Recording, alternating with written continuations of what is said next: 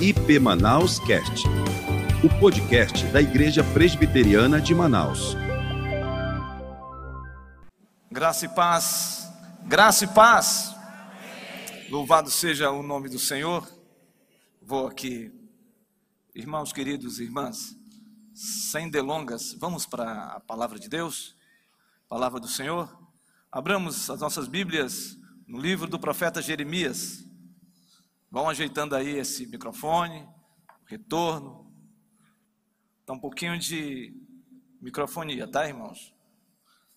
Jeremias, ótimo. Jeremias, capítulo 18, versículos de 1 a 12. Profeta Jeremias, capítulo 18, de 1 a 12. Quem abriu, diga amém. Diz assim a palavra do Senhor. Palavra do Senhor que veio a Jeremias dizendo: Dispõe-te e desce à casa do oleiro, e lá ouvirás as minhas palavras. Desci à casa do oleiro, e eis que ele estava entregue à sua obra sobre as rodas. Como o vaso que o oleiro fazia de barro se lhe estragou na mão, tornou a fazer dele um outro vaso, segundo bem lhe parecia. Então veio a minha palavra do Senhor: Não poderei eu fazer de vós como fez este oleiro, ó casa de Israel? Diz o Senhor: Eis que com o barro na mão do oleiro, assim sois vós na minha mão, ó casa de Israel. No momento em que eu falar acerca de uma nação ou de um reino para o arrancar, derribar e destruir, se a tal nação se converter da maldade contra a qual eu falei, também eu me arrependerei do mal que pensava fazer-lhe. E no momento em que eu falar acerca de uma nação ou de um reino, para o edificar e plantar, se ele fizer o que é mal perante mim, e não der ouvidos à minha voz, então me arrependerei do bem que houvera dito lhe faria. Ora, ora, pois, fala agora aos homens de Judá e aos moradores de Jerusalém, dizendo: Assim diz o Senhor: Eis que estou forjando mal e formo um plano contra vós outros. Convertei-vos, pois, agora, cada um do seu mal proceder e emendai os vossos caminhos e as vossas ações. Mas eles dizem: não há esperança, porque andaremos consoante os nossos projetos e cada um fará segundo a dureza do seu coração. Vamos orar, queridos. Deus, muito obrigado por tudo que já aconteceu aqui.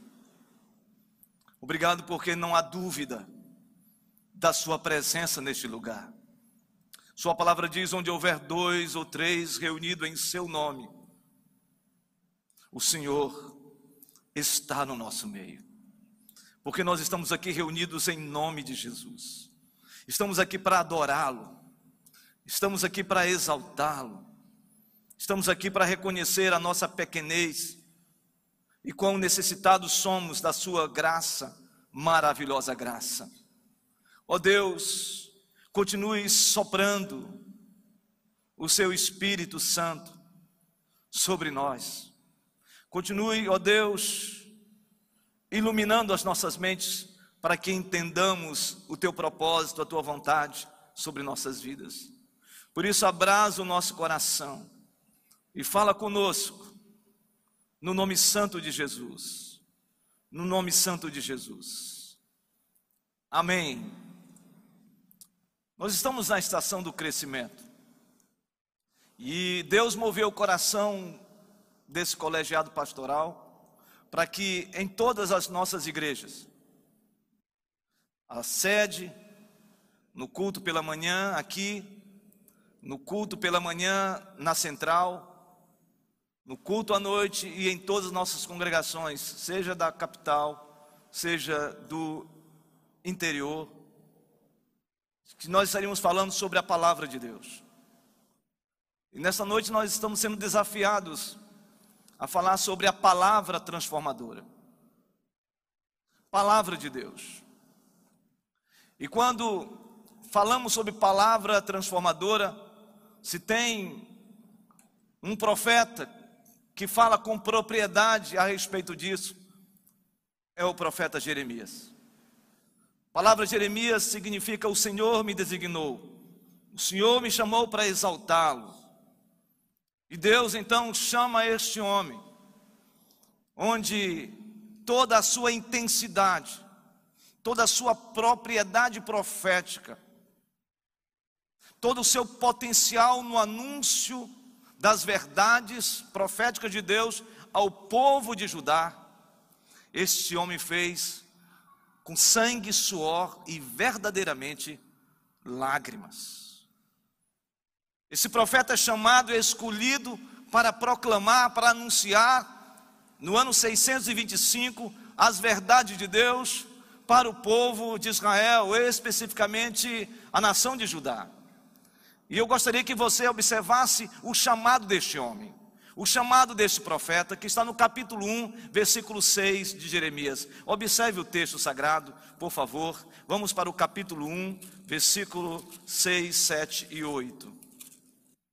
Podemos até aproveitar para lermos o versículo 4 também. Diz assim, Jeremias capítulo 1, no versículo 4 em diante: A mim me veio, pois, a palavra do Senhor dizendo: Antes que eu te formasse no ventre materno, eu te conheci, e antes que saísses da madre, te consagrei, e te constituí profeta às nações. Então lhe disse eu: Ah, Senhor Deus, eis que não sei falar, porque não passo de uma criança. Mas o Senhor me disse: Não digas, não passo de uma criança, porque a todos a quem eu te enviar, irás, e tudo quanto eu te mandar, falarás. Não temas diante deles, porque eu sou contigo para te livrar, diz o Senhor. É Deus chamando. Pós a contundência do reinado de Josias, Deus chama esse profeta. E quando Deus chama Jeremias, ele se sente alguém incapaz Alguém capaz de falar para uma nação que estava na dura cerviz, uma nação que estava com o coração empedernido, uma nação que estava com o coração distante de Deus, vivendo sob o espectro da idolatria e da apostasia. E Deus então chama este homem,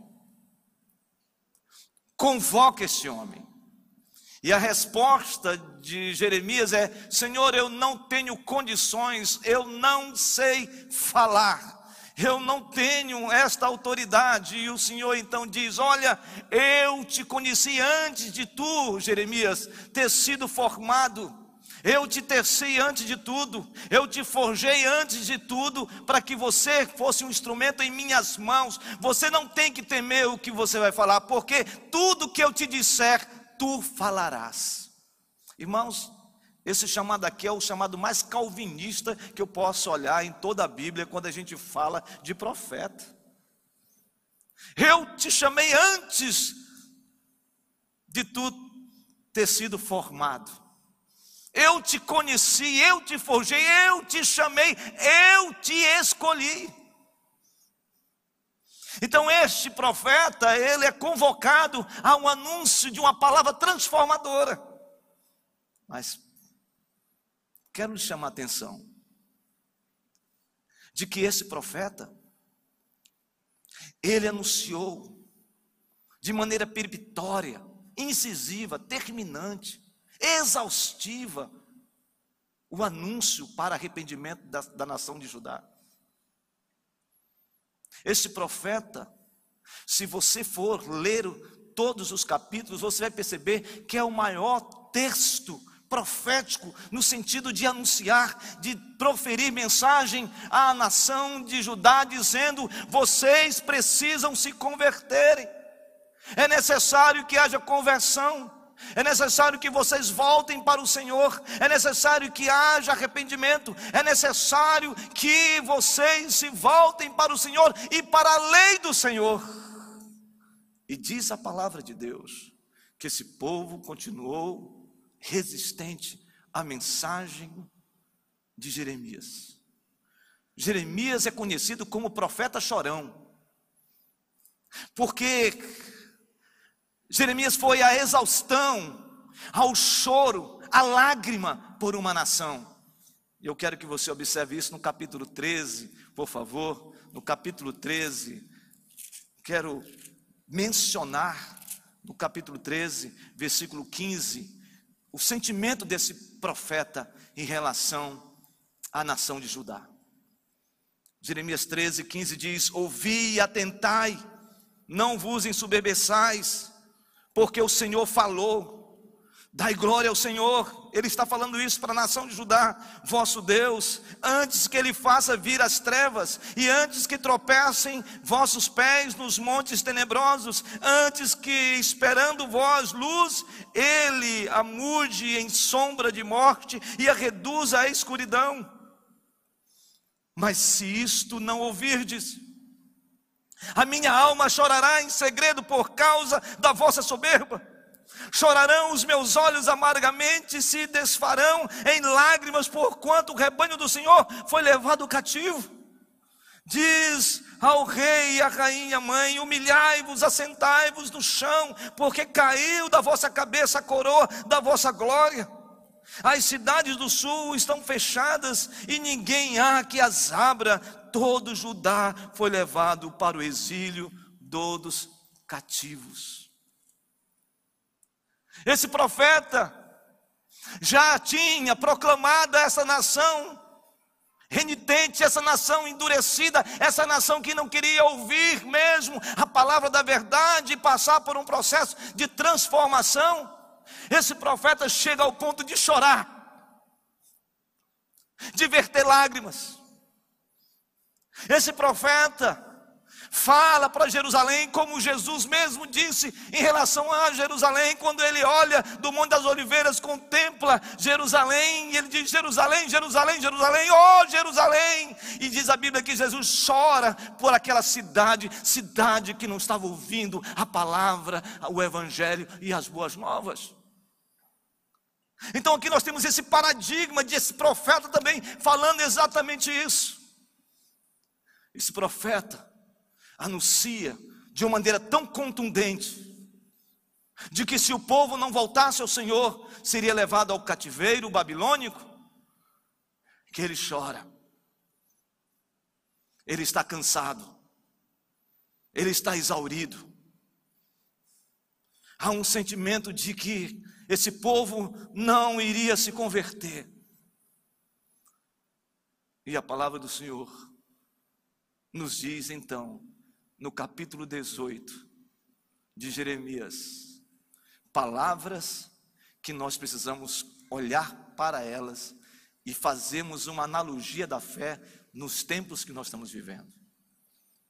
Nós não estamos, irmãos, e não somos muitas vezes tão diferentes da realidade de uma nação que é mergulhada na idolatria, de uma nação que está engajada e involucrada na apostasia. Uma nação que fala em nome de Deus, mas está completamente alheio, irreverente, irreverente, indiferente à palavra de Deus. As pessoas se acostumaram com o sagrado, a igreja evangélica se acostumou com o sagrado e com a vida de religiosidade. Não há mais quebrantamento, não há mais esvaziamento,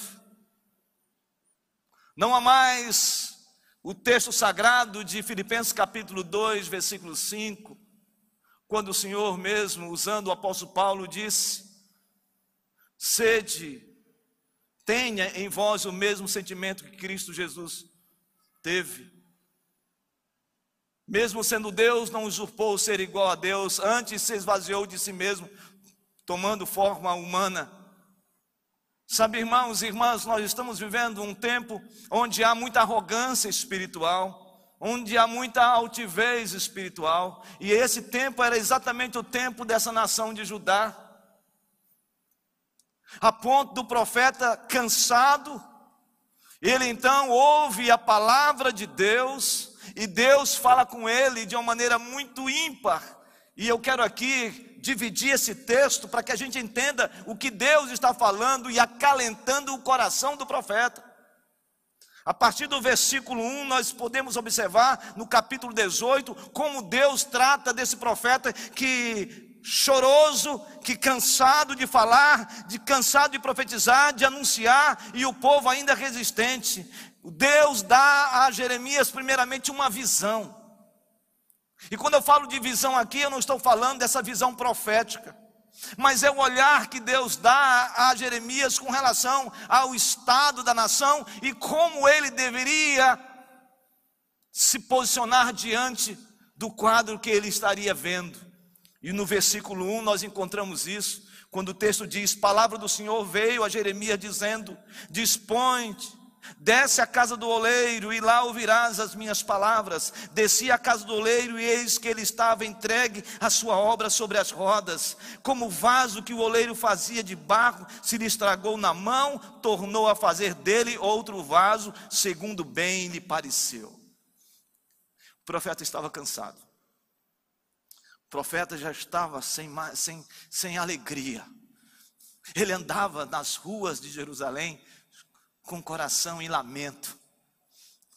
E o Senhor então fala com ele, dizendo: Jeremias, levanta-te, dispõe-te e vai à casa do oleiro. O texto sagrado diz que Jeremias vai à casa do oleiro. O texto sagrado diz que Jeremias vai à casa da olaria. E quando ele chega na casa, ele encontra exatamente um oleiro sentado em torno de um torno, uma roda, amassando barro e formatando algo que estava informe na construção de um vaso. E um dado momento, aquele vaso que estava sendo feito, aquele vaso que estava sendo tecido, aquele vaso que estava sendo transformado, aquele barro sendo transformado num belo vaso, diz o texto que o vaso se quebra. E ele pega então aquele vaso quebrado e refaz, e molda, e faz novamente um vaso novo. Esta é a visão do profeta, olhando para aquela realidade. Essa visão era exatamente que Deus estava dizendo de que Judá era esse vaso, que Judá estava nessa condição nas mãos de um oleiro, e de que Judá estava resistindo a ser moldado, a ser formatado pelo oleiro que é o Senhor.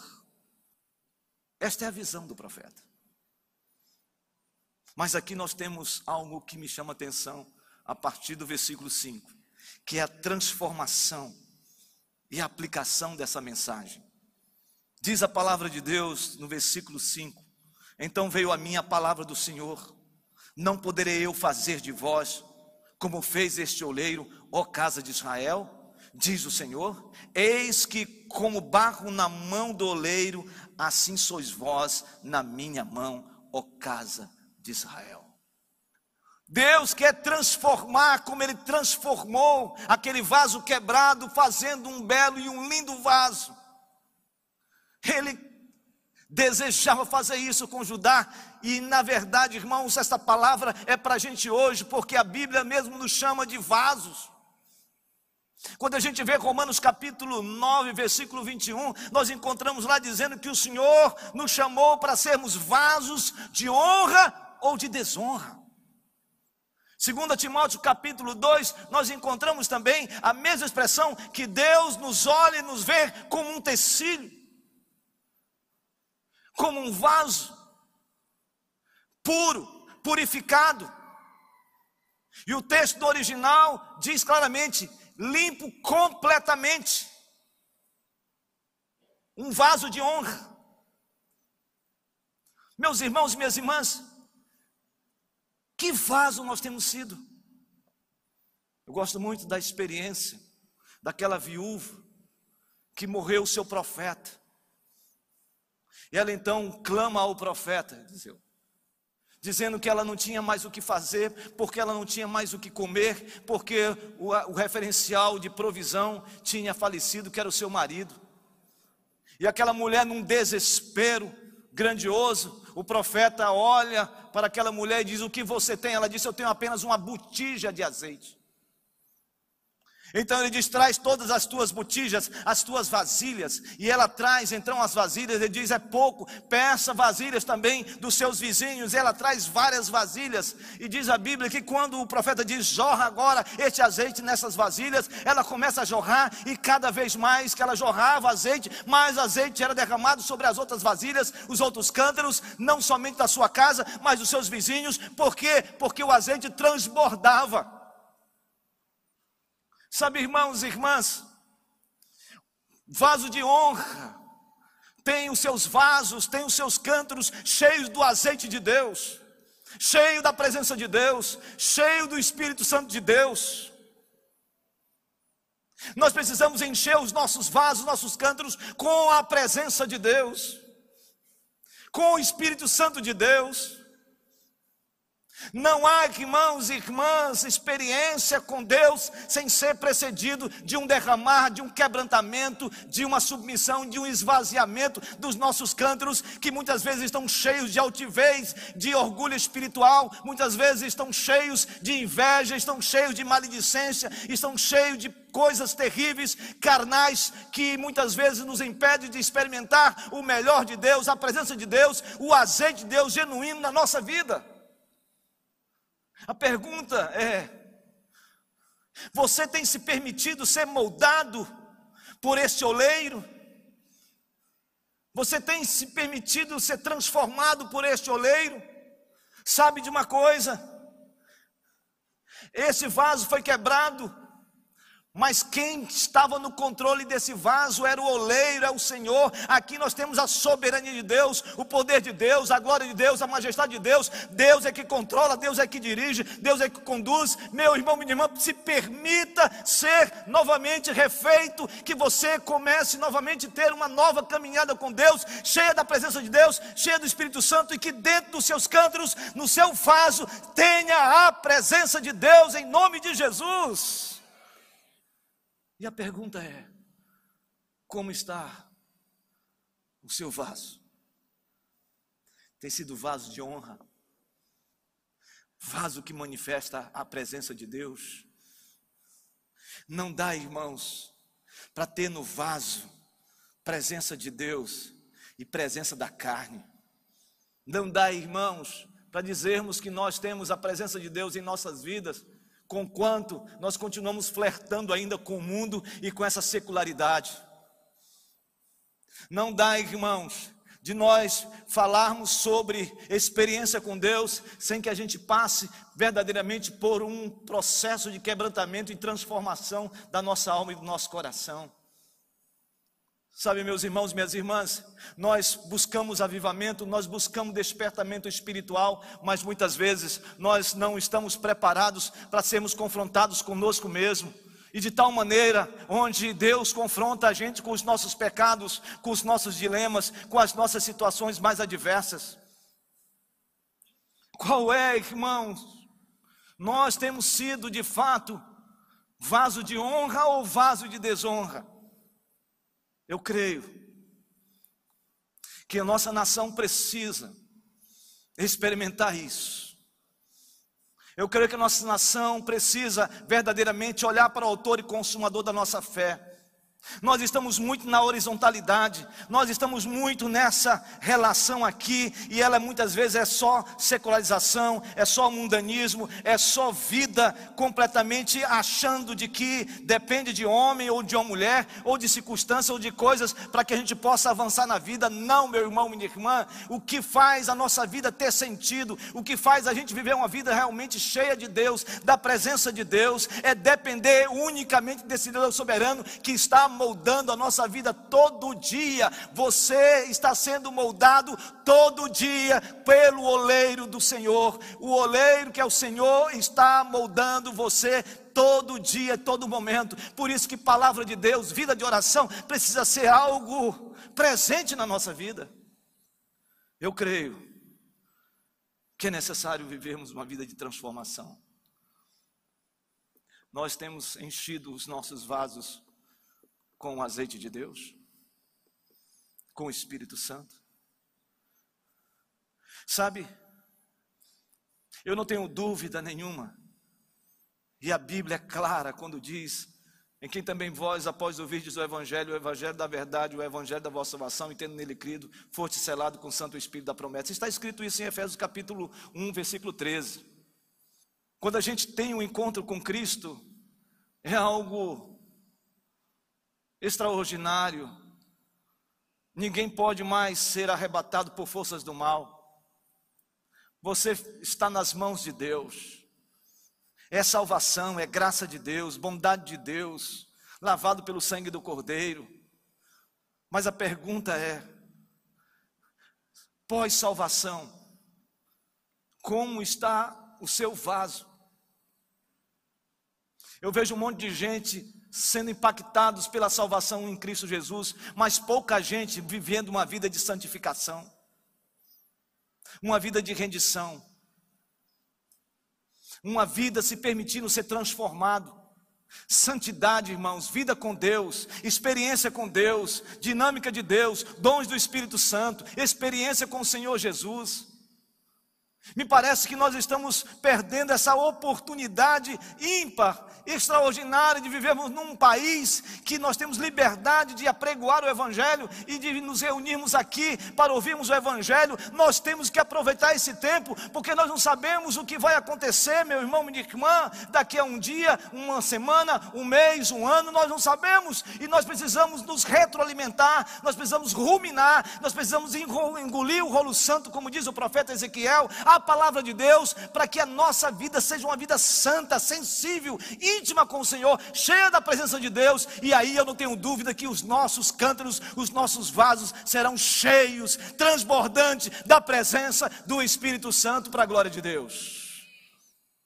Mas esse texto, além de nós observarmos a visão do profeta e a transformação que o oleiro, o nosso Deus, faz num vaso, nós temos aqui também a conversão uma palavra de conversão.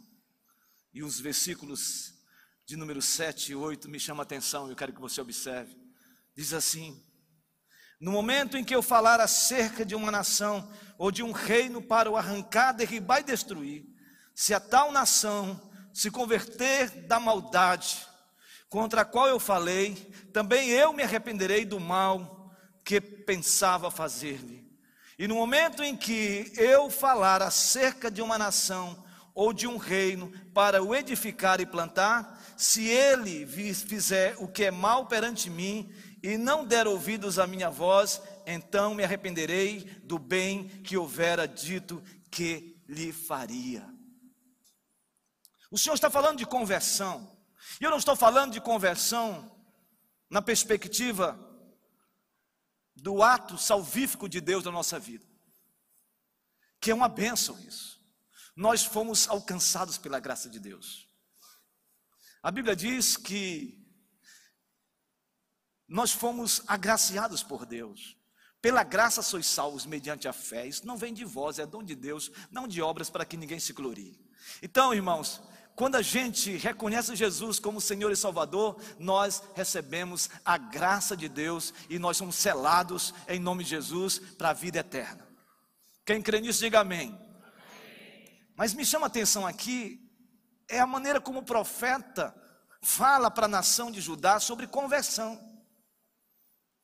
Deus fala a Jeremias para que Jeremias diga ao povo o seguinte: se vocês submeterem a mim, se vocês reconhecerem o mau caminho que vocês estão trilhando, se vocês abandonarem a idolatria, os postes ídolos nos altos de Jerusalém, se vocês pararem com todo tipo de apostasia, se vocês voltarem para mim, eu me arrependerei e não irei condená-los. Não levarei vocês ao cativeiro babilônico. Mas se vocês continuarem com os corações endurecidos e não se voltarem a Deus,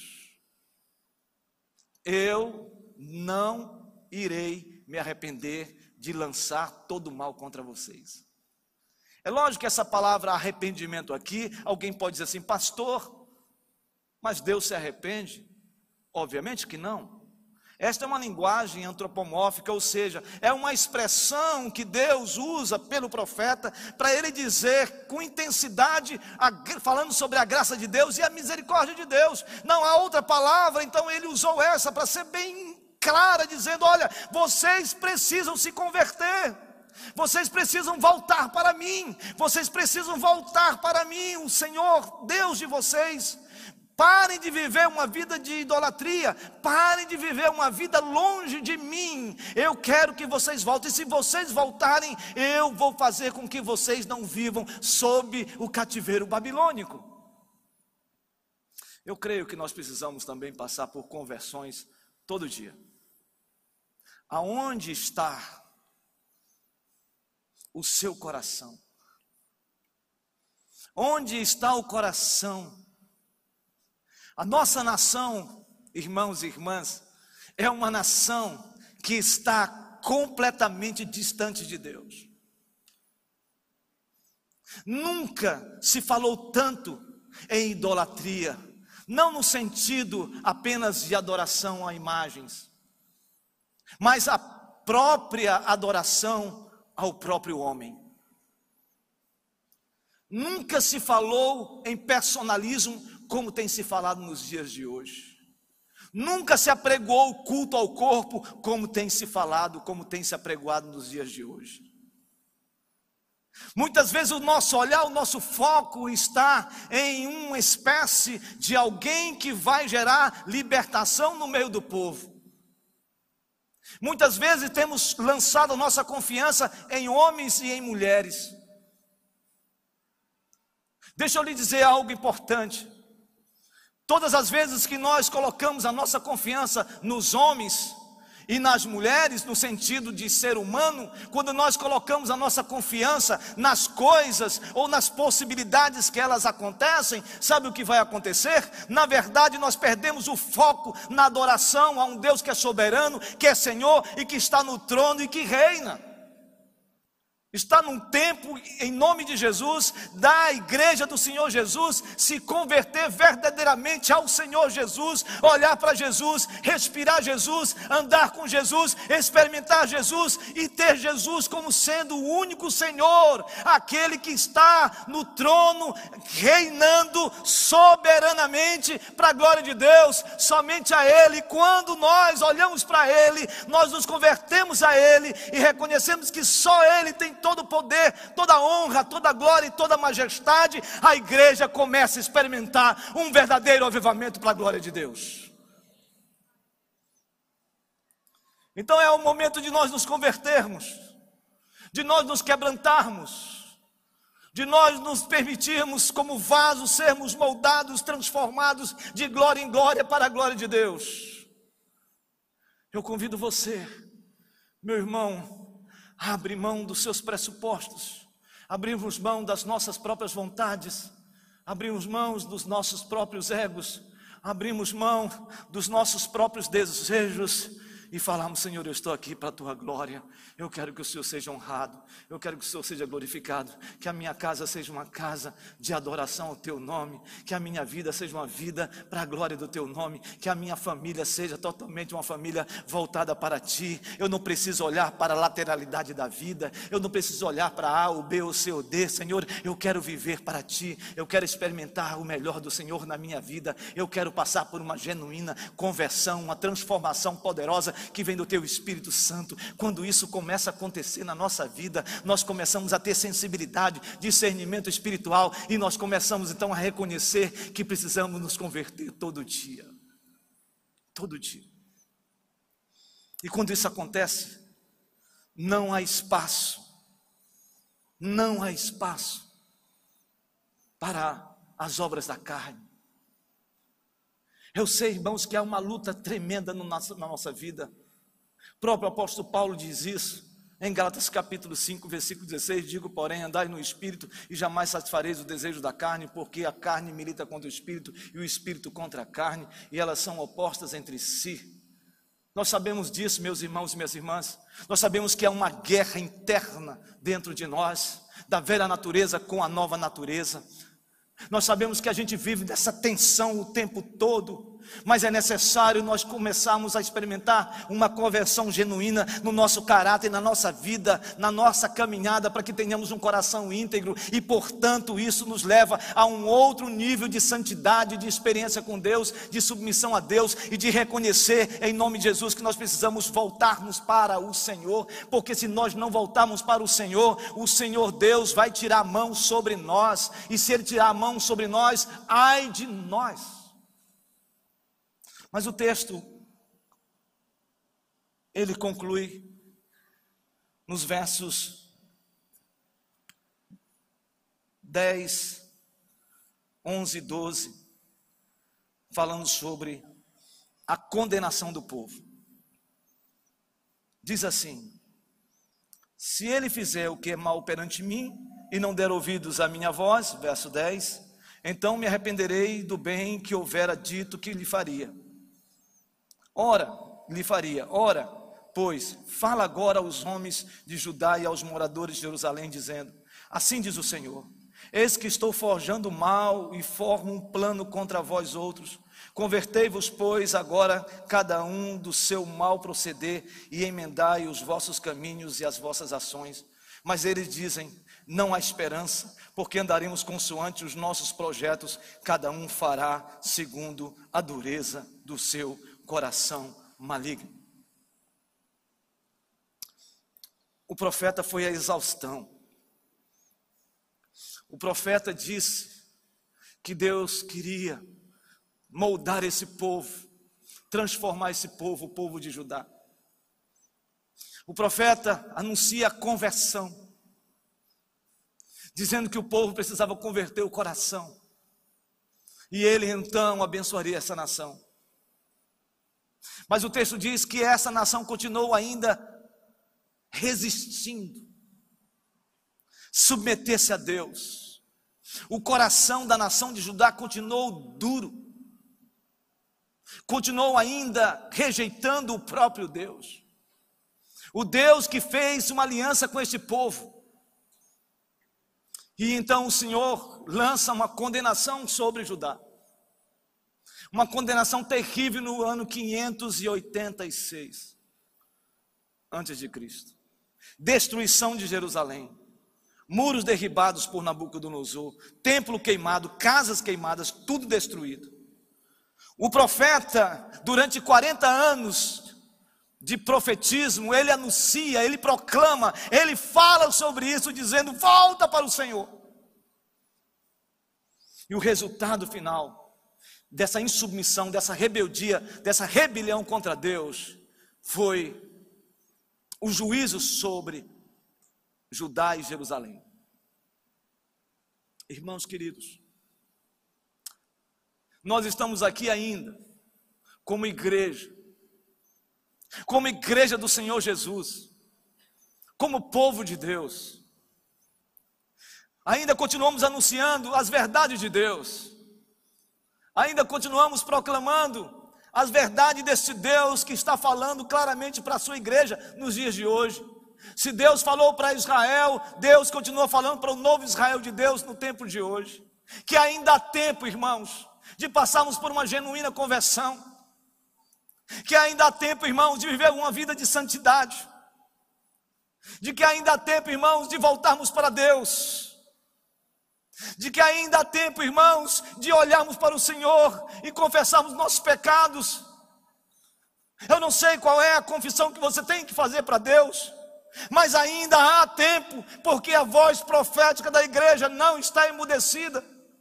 Sabe, irmãos, muitas vezes a gente ouve palavras que apenas insuflam a nossa alma e dão um enlevo espiritual, mas nesse tempo que nós estamos vivendo, ainda é tempo para que a nossa nação se volte para Deus, ainda é tempo da nossa nação voltar-se para o Senhor, ainda há tempo dessa nação voltar-se e reconhecer o Todo-Poderoso, o Criador dos céus e da terra, o Senhor nosso Deus, ainda há tempo da igreja presbiteriana de Manaus voltar-se para Deus, abrir os seus vasos e se estiver necessitado de ser quebrado para fazer fazer de novo, que seja refeito, que seja transformado num lindo vaso, para que o azeite de Deus entre e faça com que essa igreja pulse da presença de Deus e se volte para Deus, não para os homens, não para as circunstâncias, mas para Deus, porque ainda há tempo. É tempo de voltarmos para Deus. Aquele que furta, não furte mais. Aquele que adultera, não adultere mais. Aquele que se prostitui, não se prostitua mais. Aquele que rouba, não roube mais. Aquele que tem a língua ferina, não lance palavras impropérios sobre as outras pessoas. Aqueles que têm um coração invejoso, que têm agora um coração cheio de alegria pelas bênçãos derramadas sobre outros sobre outrem. Aquele que tem um coração egoísta, tem um coração altruísta. Aquele que está longe de Deus, volte para Deus. Aquele que experimentou as as coisas indizíveis de Deus, aquelas coisas celestiais, as experiências mais inauditas com a presença de Deus, assim como o apóstolo Paulo subiu ao terceiro céu e contemplou algo inefável, indizível, aqueles que experimentaram isso e agora vivem uma vida indiferente, uma vida completamente indiferente a um caminhar espiritual com Deus, em nome de Jesus, comece a voltar a buscar a Deus, porque o Deus que operou na sua vida e fez coisas grandiosas na sua vida é o mesmo Deus que quer fazer na sua vida hoje também. Porque ainda há tempo. Ainda há tempo. Ainda há tempo. Meus irmãos, se tem uma palavra de misericórdia, é que ainda há tempo para nos voltarmos para Deus, para voltarmos à leitura das Escrituras, para voltarmos pela manhã, ou à tarde, ou à noite, para uma vida de oração Ainda há tempo para reconciliar marido e mulher, uma reconciliação linda. Ainda há tempo de confessar pecados uns aos outros para serem curados. Ainda há tempo para que os filhos se voltem para os pais e haja perdão e confissão de perdão uns para com os outros. Ainda há tempo de irmãos que estão com problemas com irmãos na igreja, de procurar esse irmão e pedir perdão em nome de Jesus e tirar esse peso sobre os seus ombros. Ainda há tempo, não perca tempo, porque a Bíblia diz: não te glories no dia de amanhã, porque não sabeis se trará luz. Meu irmão, minha irmã, nós estamos aqui neste momento, nós não saberemos o que vai acontecer depois daqui ou na semana nas nossas vidas, mas ainda há tempo. Sábado, eu e o presbítero Jorge fomos fazer uma visita. A visita a uma menina muito preciosa, uma jovem da nossa igreja.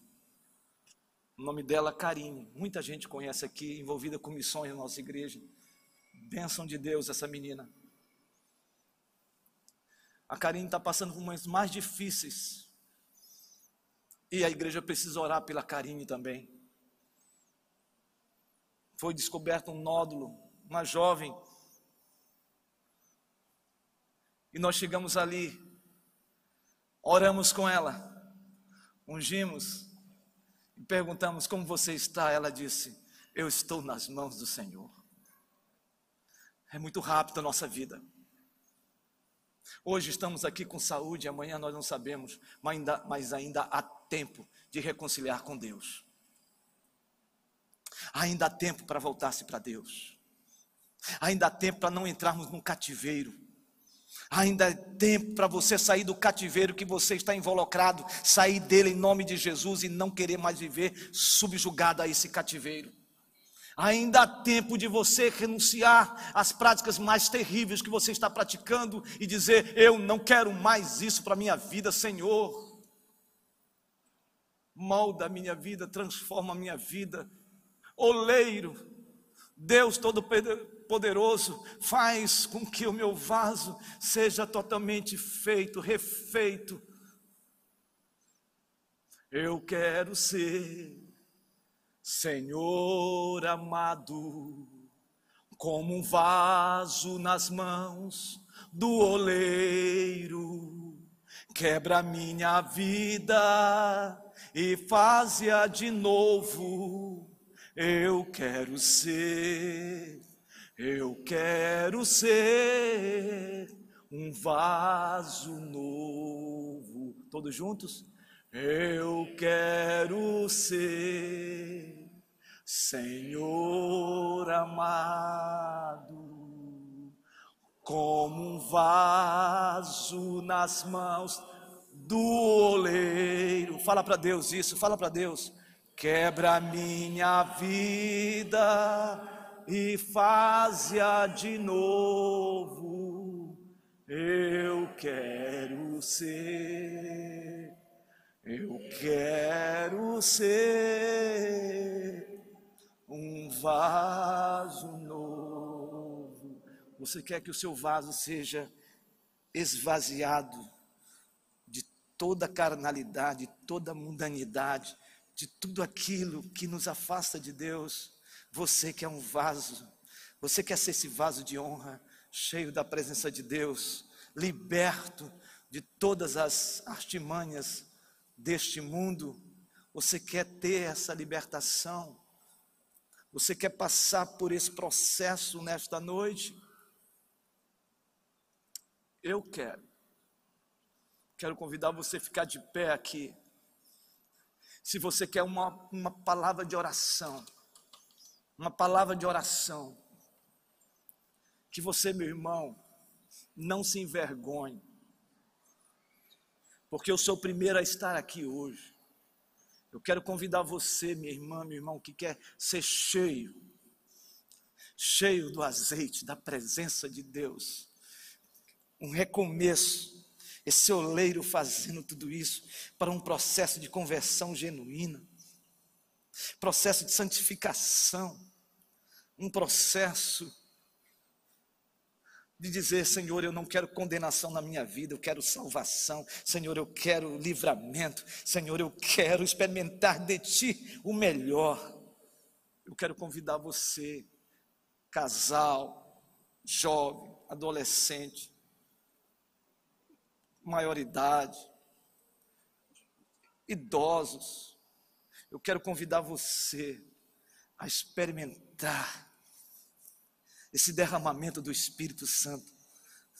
Daquela mulher que as vasilhas eram enchidas, enchidas, enchidas, enchidas. Eu quero convidar você a experimentar hoje disso aqui. Em nome de Jesus, eu quero convidar você para você vir aqui à frente. Sem som, só você e Deus, dizendo: Eu quero ser eu quero ser Senhor amado. Só o Espírito Santo é capaz de trazer alguém à frente, como um vaso nas mãos do oleiro. Se você está sendo movido por Deus, venha e faça de novo, e faça de novo você quer experimentar? Eu quero ser. Eu quero ser um vaso. Senhor, eu não quero viver uma vida indiferente a Ti. Senhor, hoje eu vou à frente, porque eu quero marcar aqui, hoje. Eu quero marcar aqui hoje um ato de fé eu quero experimentar. Eu quero, Senhor. Ah, Senhor, como eu quero. Eu quero experimentar um sopro do teu espírito. Uma manifestação da sua glória. Eu quero, Senhor.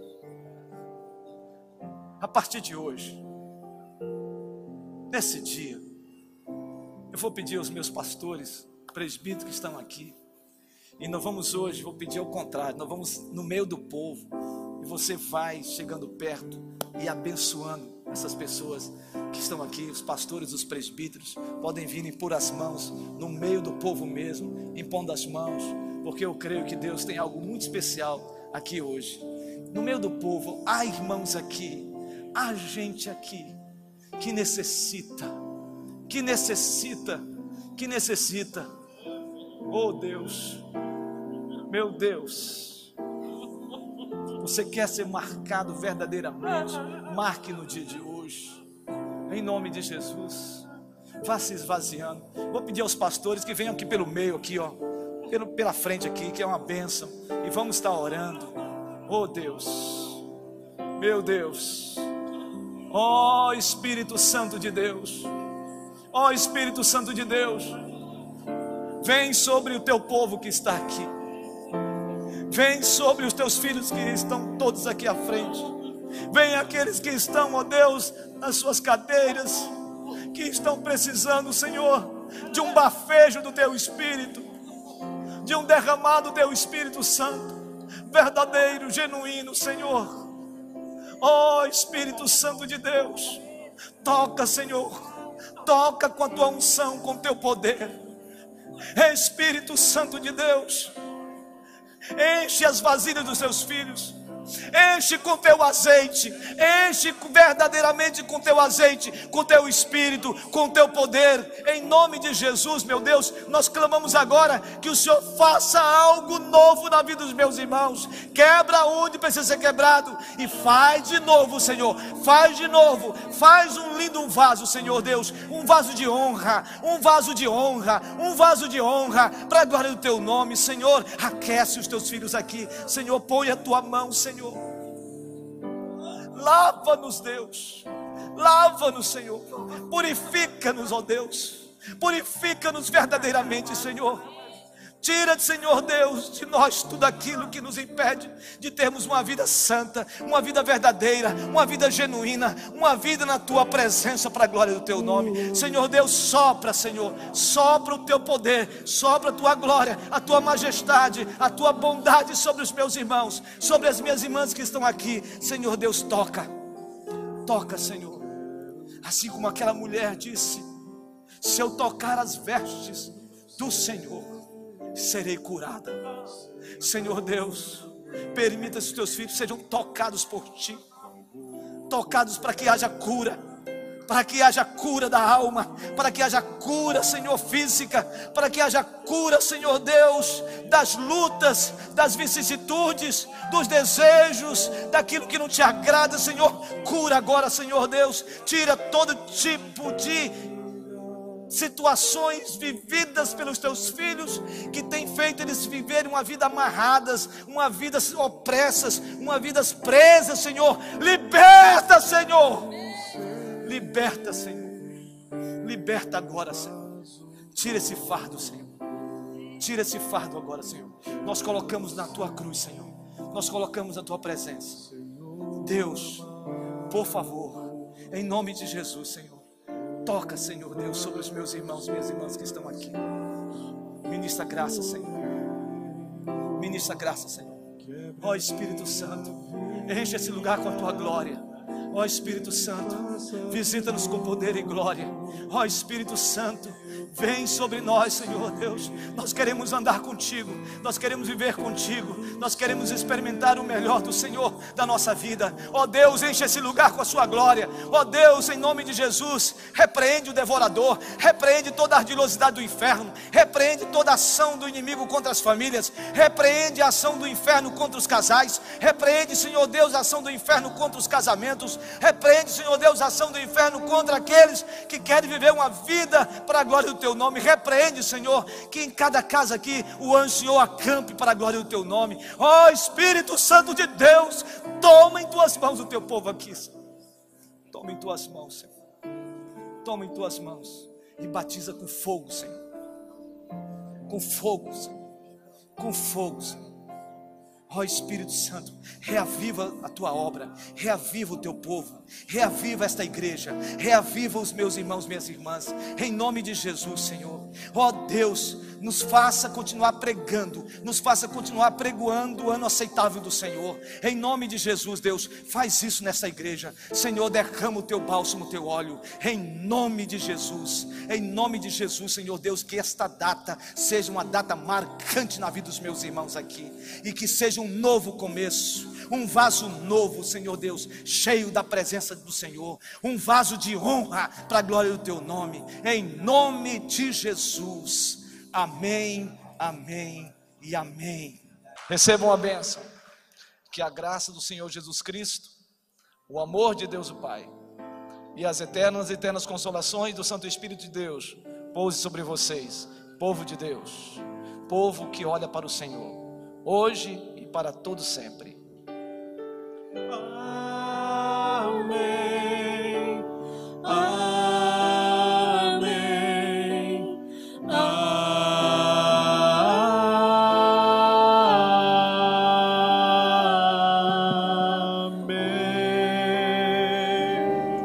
Graças a Deus.